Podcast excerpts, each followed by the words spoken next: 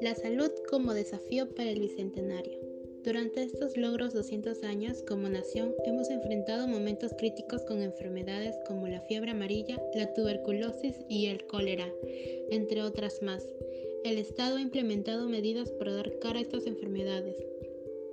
Por ejemplo, en la época del 90 implementó programas de medicina tradicional, complementarias y alternativas que sirvieron para tratar eficazmente muchas enfermedades con respecto al cólera.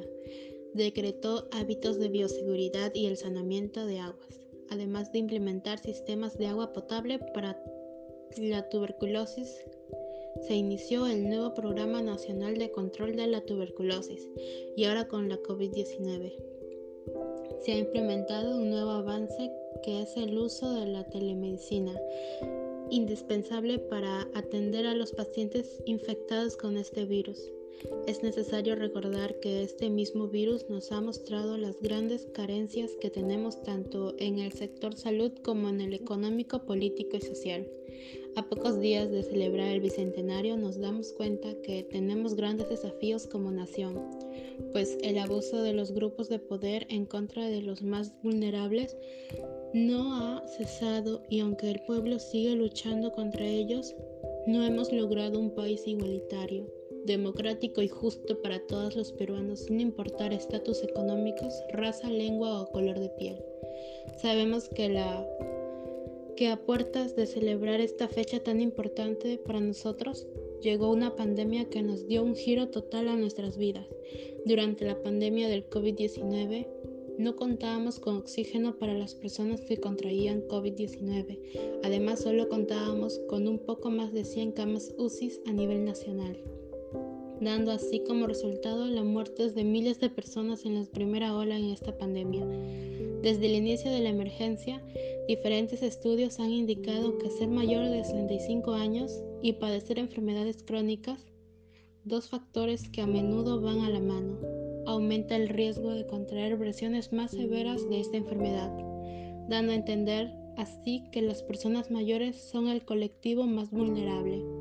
Actualmente procuramos conservar nuestra salud con plantas medicinales, si en medicina tradicional nos en medicina tradicional nos referimos, pues estas tienen un gran impacto en el organismo debido a las innumerables propiedades herbales y efectos. La medicina tradicional se complementa con la medicina científica, de manera que gracias al efecto que causan las plantas en nuestro organismo, se derivan medicinas u otros productos modificados o reforzados con esta propiedad de sanación.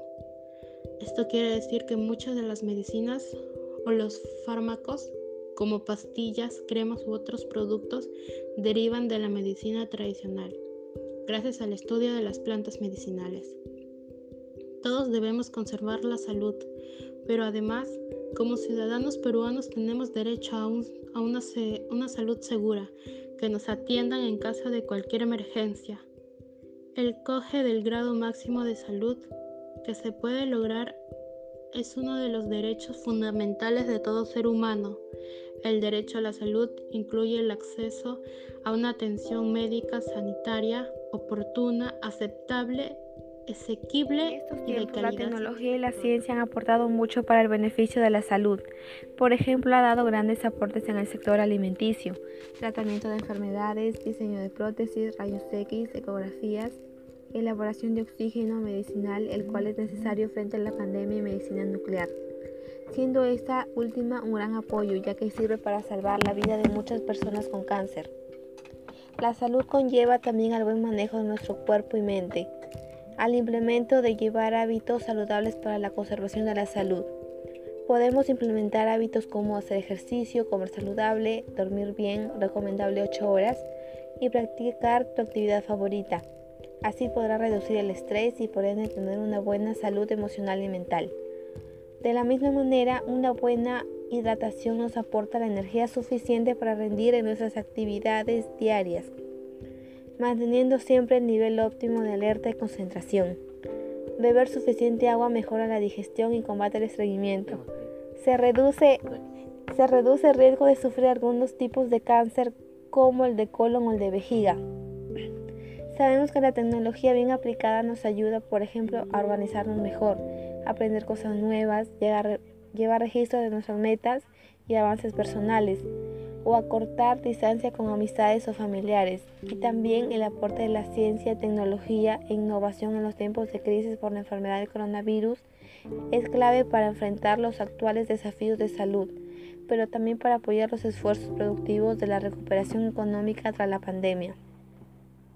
Ya sabemos entonces que como país, a pesar de que hayamos avanzado mucho durante los últimos años y sigamos mostrando nuestra riqueza cultural al mundo, entero mediante nuestras danzas, artesanías, lugares turísticos, gastronomía, etc., hay una brecha muy grande y no solo en el sector salud, sino en lo social y político, pues nuestras diferencias y discriminación hacia las personas que no piensan como nosotros hacen que nos dividamos como nación y la realidad es que podemos lograr muchas cosas juntos, luchando sin miedo por nuestra democracia, por un país más justo e igualitario es por eso que en estos 200 años de independencia todos los peruanos debemos concientizar y dar un granito de arena para mejorar nuestro amado país y así avanzar juntos en todos los aspectos, tanto como social, económico, educativo y en la salud.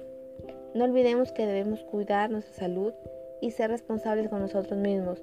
Nuestra salud es el regalo más grande que podamos tener.